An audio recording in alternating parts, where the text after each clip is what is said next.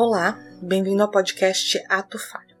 Eu sou a Beatriz Monteiro e seguindo a estreia de novos formatos para o podcast Ato Falho, hoje eu apresento o Spoiler Terapêutico. E o tema de hoje são relacionamentos parasociais. Quando Smiley enlouqueceu, pôs-se na torre a sonhar. Viu uma lua no céu, viu outra lua no mar. No sonho em que se perdeu, banhou-se todo em luar. Queria subir ao céu, queria descer ao mar. E no desvario seu, na torre pôs-se a cantar. Estava perto do céu, estava longe do mar. E como um anjo pendeu as asas para voar. Queria a lua do céu, queria a lua do mar. As asas que Deus lhe deu ruflaram de par em par. Sua alma subiu ao céu, seu corpo desceu ao mar. Alfonso de Guimarães. Eu escolhi esse poema do Afonso de Guimarães porque quando eu penso em relações parasociais, eu sinto que todos nós somos a esmalha. A gente vê a lua no céu, a gente vê o reflexo no mar e a gente pensa que está perto do céu e se joga de cabeça. E no fim das contas, a lua continua ali, linda e plena, intocada. Os relacionamentos parasociais são as relações que a gente cria com personagens ou figuras da mídia e aí, por serem relacionamentos com pessoas com as quais a gente tem um acesso limitado, esses relacionamentos são unilaterais. Ou seja, essa pessoa não tem pela gente os mesmos sentimentos que a gente tem por elas, nem a mesma familiaridade. Essas relações também são não dialéticas, ou seja, isso significa que a gente ouve o que elas dizem, mas elas não ouvem o que a gente diz, não de maneira individualizada. E esse tipo de relação pode ser estabelecido tanto com personagens quanto com pessoas reais e famosas. Esse é o resultado de uma exposição frequente que vai criando na gente a sensação de que a gente conhece essas pessoas. A gente vai nutrindo uma sensação de conexão com essas pessoas, e aí não é exagero quando a gente pensa que a gente passa mais tempo com essas personagens ou com essas celebridades do que com as pessoas que a gente conhece na vida real. Se a gente for pensar no tempo que a gente dedica assistindo alguma coisa, mais o tempo que a gente passa vendo stories, ou vendo vídeos no TikTok, ou no YouTube, ou ouvindo podcast, versus o tempo que a gente passa interagindo com pessoas que a gente conhece na vida real, existe uma diferença significativa, especialmente pós-pandemia. O resultado disso é que a gente cria uma ilusão de um relacionamento interpessoal. A gente sente que a gente conhece essas pessoas, mesmo sabendo que isso não é verdade. Então, na cabeça a gente sabe que a gente não conhece essas pessoas, mas no coração a gente sente que conhece. E aí os efeitos desse tipo de relação são diversos. Esse é um conceito da década de 50 da psicologia social, que foi criado para explicar como as pessoas se relacionavam com as personagens ou com as celebridades depois da popularização da TV e do rádio. Hoje a gente já sabe que as pessoas elas acabam recorrendo a essas figuras da mesma maneira que é, recorreriam a uma pessoa real que faz parte de uma rede de apoio. Diante de um sentimento de, de tristeza, de solidão, de isolamento, não é incomum que as pessoas procurem ou assistir uma série que já viu mil vezes, ou ver um vídeo no YouTube de uma pessoa que a gente gosta, ou ir lá no Instagram de uma pessoa que a gente gosta para ver um pouquinho mais. Porque essas relações, elas acabam amortecendo tanto os sentimentos de baixa autoestima quanto os sentimentos de rejeição social. E hoje a gente já sabe, inclusive, que essas relações ajudam no nosso desempenho intelectual. É, em alguns em alguns estudos que foram feitos, a, a, mera presença de uma foto de um personagem querido, conhecido, já melhorava o desempenho das pessoas em tarefas. Essas relações vão sendo fonte de conforto, de familiaridade. Mas essas relações são controladas de maneira unilateral pelo artista, pelo influencer, pela celebridade, pelo autor. Isso significa que não tem a possibilidade de crescimento. Essa é uma relação que não é suscetível ao desenvolvimento, porque o personagem não muda, o personagem não cresce. Essas pessoas não são influenciadas por nós individualmente nessa relação, né? É, então são vínculos mais paralelos aos vínculos que a gente tem com as pessoas que fazem parte da nossa vida E esses vínculos são de uma via só. A gente é influenciado por essas figuras, mas a gente não consegue influenciar da mesma maneira essa outra figura. Um exemplo de como, de como essas relações acabam tendo um, uma similaridade com as relações interpessoais é que no fim de uma novela ou de uma série, por exemplo, a gente tem o disparo de um processo de luto que é semelhante à perda de uma pessoa que a gente conhece. Especialmente quando o término é abrupto ou quando a gente não tem uma sensação satisfatória de conclusão, ou seja, quando a gente não entende o motivo dessa ruptura, existe uma ferida muito real com a qual a gente tem que lidar. São sentimentos reais e um desejo real de que o tempo que a gente investiu nessa relação faça sentido. O luto ficcional, ele é similar, salvo as devidas proporções, ao luto real. E isso a gente consegue ver, por exemplo, na avaliação de finais de seriados como Lost ou Game of Thrones, que geraram muita, muita controvérsia porque não, for, não eram compatíveis com o esperado, é, ou sei lá, o final de Six Feet Under, que é, é uma série que trata do tema luto e aí tem um final extremamente satisfatório, porque esse é um final que faz sentido para a trajetória dos personagens. É, séries como Brooklyn Nine-Nine ou Community ou tantas outras que ou One, One Day at a Time, Lucifer, que foram séries que tiveram é, que tiveram cancelamentos abruptos e geram muita comoção, falam desse processo de luto, né? Não, eu não vou aceitar, não acabou assim, não pode acabar assim. A gente quer essa série de volta. E aí uma grande mobilização social para ter de volta aquela obra de ficção. Isso também explica, por exemplo, a comoção diante da morte da Lady Di, é, da Amy Winehouse e de tantas outras celebridades que pegam a gente desprevenido. Conforme as mídias foram mudando, os relacionamentos parasociais mudaram também.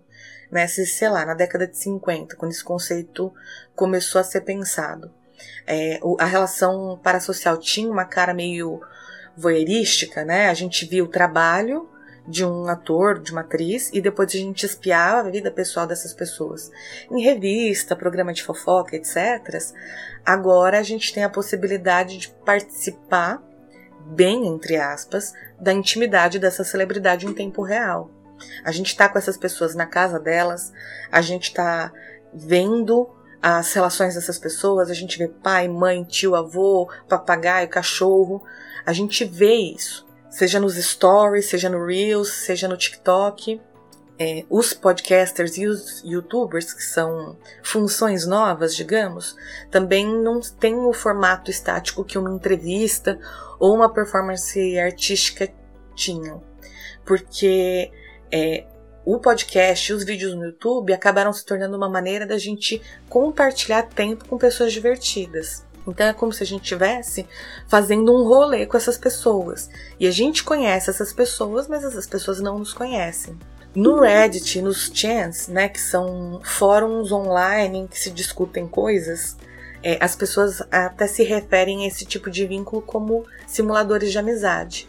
E quando a gente olha nas redes sociais ou nos comentários do YouTube, o que a gente mais vê são especulações sobre a vida dessas pessoas, sobre as relações dessas pessoas. Um exemplo recente que eu posso citar é o encerramento do podcast Filhos da Grávida de Taubaté tanto em grupos de fãs de outros podcasts quanto no Twitter, eu vi vários comentários especulando é, sobre uma possível briga ou sobre uma rixa entre a Maíra e os meninos do Diva Depressão. Mesmo eles já tendo dado diversas explicações, tendo feito um episódio de encerramento.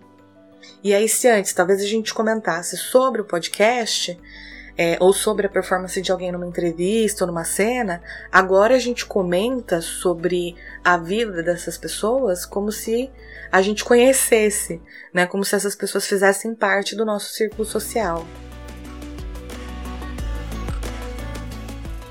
Quando a gente fala sobre fãs e idolatria, sobre relacionamentos parasociais, um nome que aparece com alguma frequência é, para o fã apaixonado é o Stan, que é um trocadilho com as palavras stalker que é um perseguidor, um obsessivo, mais a palavra fã. Esse é um nome que surge depois da música Stan, do Eminem, que é de 2000, que é um, um tem alguns trechos da Daido, que conta a história de um fã que se suicida e mata a namorada depois de se sentir ignorado pelo Eminem. E esse é um exemplo da maneira como o ídolo sente é, a obsessão do fã. Quando um fã é retratado numa obra de ficção, a gente tem um vislumbre desses sentimentos do objeto dessa idolatria. Né? O Stan é retratado como alguém que tem a capacidade de socialização prejudicada e ou uma grave dificuldade de diferenciar realidade de ficção ao ponto de transgredir as fronteiras. Um exemplo da ficção é o filme Misery, Louco Obsessão, em que a personagem da Kathy Bates sequestra e ela quebra a perna do personagem do James Caan, que é o, escritor preferido dela, que, é, porque ela quer que ele mude o final de um livro. Né? Na, na percepção dela, ele deve isso a ela como uma retribuição ao afeto, à dedicação dela pela obra dele. Um exemplo já de vida real é o youtuber PewDiePie, que é um, é um cara que faz vídeos para pessoas mais jovens, mais voltado para para pessoas que jogam. Ele é bem popular com pré-adolescentes e crianças. E ele teve que se mudar de casa seis vezes nos últimos anos, porque simplesmente fãs apareciam na casa dele, é, porque se sentiam muito próximos dele. E aí, eu não tô falando sobre as crianças apenas, né? Mas numa entrevista ele comenta que pais e filhos aparecem na porta da casa dele. Tipo, a gente já passa tanto tempo virtualmente conectados, vamos passar um tempo da vida real também. O, o relacionamento parasocial acaba se tornando, com esses novos formatos de interação, uma oportunidade de monetização. Porque existe toda uma cultura de influencers que utiliza o potencial dessas relações como é, fonte de lucro. Se a gente pega a Taylor Swift, por exemplo, que é uma cantora muito conhecida é, e também um grande exemplo de como uma celebridade capitaliza sobre esses fãs. Ela tem várias estratégias, ela foi desenvolvendo ao longo dos anos várias estratégias de recompensa para a dedicação do fã. Essas recompensas variam desde convites para festas particulares na mansão dela até presentes extremamente customizados. Mas no fim das contas, para Taylor Swift, esse fã continua sendo isso, um fã, enquanto que para o fã essa é uma experiência transformadora. Além disso, existe um potencial muito forte de toxicidade, porque é, quando, quando alguém recusa a própria identidade para ser parte de um grupo de fãs, por exemplo, você tem a oportunidade de escapar dos desafios da própria identidade e também uma oportunidade de abdicar da própria individualidade. O que, que eu quero dizer? Quando as pessoas sentem que elas não vão ser identificadas porque elas estão defendidas pelo anonimato de um army ou de um fã-clube, por exemplo, elas ficam mais propensas a comportamentos antissociais. Né? Se eu sou mais um na multidão, eu não sou responsável pelos efeitos das minhas agressões. E o ódio é, a gente já entende que é algo que engaja, né? É, as pessoas se sentem compelidas a responder aquilo que gera sentimentos negativos. Então você vê como estratégia de marketing frequentemente é, ações ou falas polêmicas como uma maneira de adquirir atenção. O espaço digital ele transforma atenção em lucro e aí aos poucos a realidade começa a se tornar uma ferramenta para servir o mundo virtual. Se o sentimento negativo for intenso o suficiente gerar tensão, é lucro e nenhum sentimento se manifesta na internet com tanta intensidade quanto ódio. A gente passa, sem fazer nenhuma reação, a um milhão de vídeos de gatinho. Mas se a gente vê um meme ou se a gente vê uma frase fora de contexto, um clickbait, é, isso já mexe com a gente e é quase como um convite para que isso é sentido pelo indivíduo, né? Como um convite para fazer alguma coisa. Um outro ponto que eu preciso apontar é que os relacionamentos parasociais eles podem conduzir o indivíduo a esperar demais, a ser literal demais, a se identificar demais, a levar tudo a sério demais. uma crítica a uma celebridade ou a um personagem é quase como uma ofensa pessoal. E aí, quando acontecem escândalos ou ações questionáveis, é, a gente tem duas possibilidades, né? Ou aquela passada de pano em nome do amor, ou a uma decepção que é quase insuportável de ser vivenciada, né? Quase como uma traição pessoal mesmo. Até porque existe muito frequentemente um sentimento de que aquela figura célebre tem uma, tem uma obrigação pra, com as pessoas, com o fã, que vai para muito além do trabalho. Depois do final de Game of Thrones e de Lost, os produtores, diretores, atores, escritores, roteiristas receberam uma enxurrada de ameaças de morte de fãs que se consideravam traídos. É uma fantasia de que tem que ter uma retribuição para a dedicação do Stan. Não é incomum o discurso de traição quando uma celebridade ou um artista descreve o trabalho, inclusive, como só um trabalho. É quase como se o Stan dissesse: se é real para mim, tem que ser real e afetivo para você também.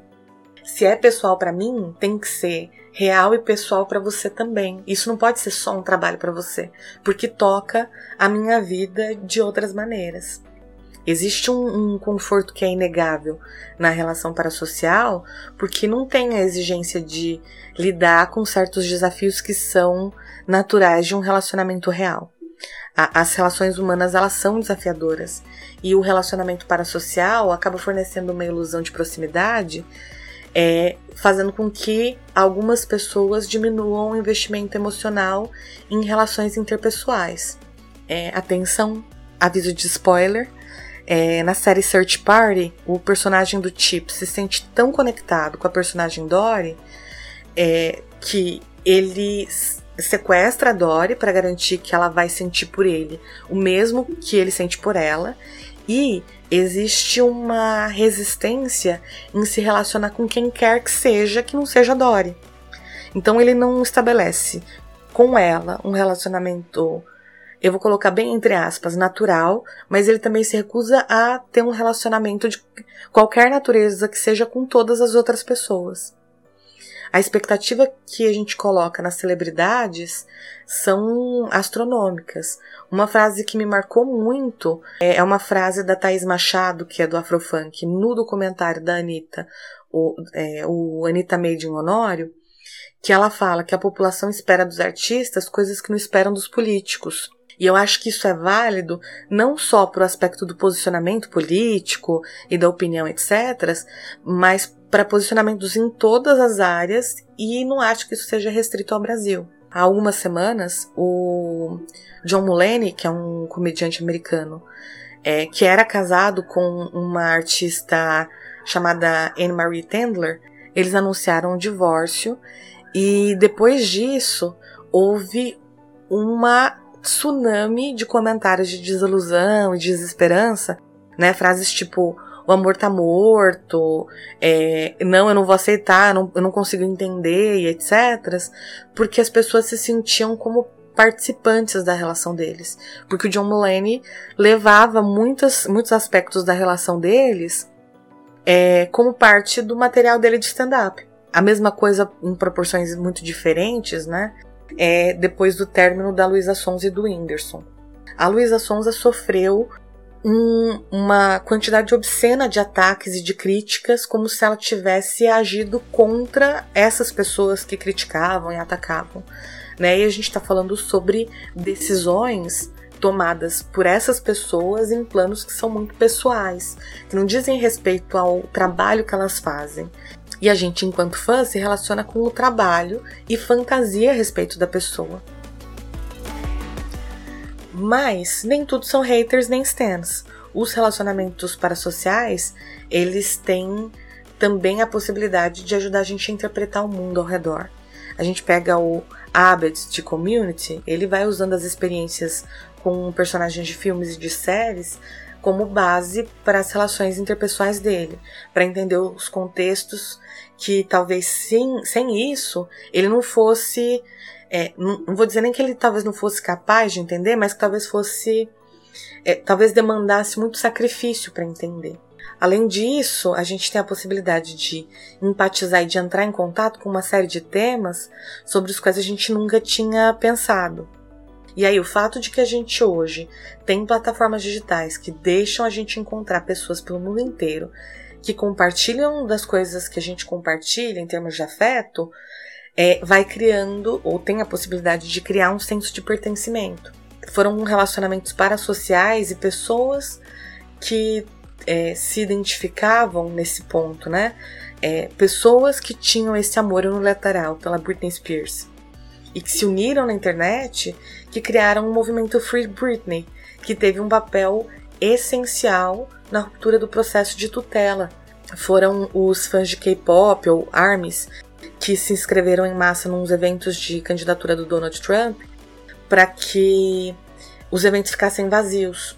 Um exemplo disso, né, desse senso de comunidade é, que eu acho bacaninha de, de falar, é o episódio 10 da segunda temporada de Doctor Who. Nesse episódio, que chama Amor e Monstros, o Elton é obcecado pelo doutor, porque ele teve uma experiência lá na infância, é, e ele fica obcecado, ele passa a vida inteira tentando encontrar informações sobre o doutor. E aí ele, adulto, é, encontra na internet algumas outras pessoas tão obcecadas quanto ele nesse mistério de quem é o doutor. Aos poucos, essas pessoas passam do virtual para o presencial, começam a trocar teorias, começam a trocar experiências, e aos poucos, o que é, é o que começou como uma obsessão pelo doutor, eles percebem que existe muito mais em comum entre eles, né? Como a solidão, o luto, o desejo pelo senso de pertencimento, e a relação deles vai ficando algo muito mais amplo do que só esse amor pelo doutor. Né? E esse é o potencial de um amor compartilhado. Esse é o, é o potencial de pertencimento que um relacionamento parasocial permite. Além de encontrar na experiência ficcional ou na experiência do outro é, possibilidades de reflexão e possibilidades de desenvolvimento de recursos e uma série de outras coisas.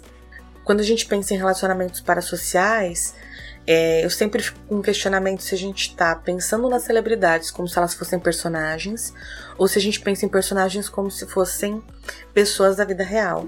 Porque as fronteiras elas vão ficando esquisitas, e aí as consequências das nossas ações podem facilmente cair no distorcido. É, os relacionamentos parasociais, eles permitem que a gente explore realidades emocionais e sociais sem o risco das relações de mundo real. Mas ainda assim é amar uma sombra. A gente tem a ilusão de uma experiência de troca, mas na verdade a gente é, só vê persona. Né? A gente tem contato com uma versão processada por uma curadoria, seja essa curadoria feita por lucro ou seja por autoproteção. Então a gente tem que manter em perspectiva é, de que essas relações elas têm que ter um caráter complementar né? Elas não podem ser a nossa única fonte de afeto. A TV não, não ama a gente e nem deveria amar a gente. Esse é o trabalho dessas pessoas que tá ali. E, e tudo bem a gente ter é, sentimentos. Não existe nada de errado em um relacionamento parasocial, porque é humano sentir coisas por pessoas, independente do que essas pessoas sentem pela gente é humano a gente sentir mágoa ou raiva das escolhas dessas pessoas quando é, pegam a gente de surpresa, quando a gente não concorda, porque a gente investe tempo e investe afeto nessas relações. O grande ponto é, é na proporção em que a gente desinveste de outras relações para investir só em relações parasociais ou e ou acreditar que essa figura ficcional, essa celebridade, esse influencer essa figura pública deve alguma coisa pra gente. Esse é o ponto. Esse foi o Spoiler Terapêutico, um quadro do podcast Ato Falho. O podcast Ato Falho vai ao ar toda terça-feira às nove da manhã. A identidade visual é do Douglas Cefundini e a trilha sonora é da Upit. Para ter um relacionamento parasocial com a gente, é só seguir o arroba podcast Atufalho nas redes sociais e ativar as notificações no Spotify, Deezer, Apple Podcasts, Google Podcasts é, para não perder nenhum episódio. Até semana que vem.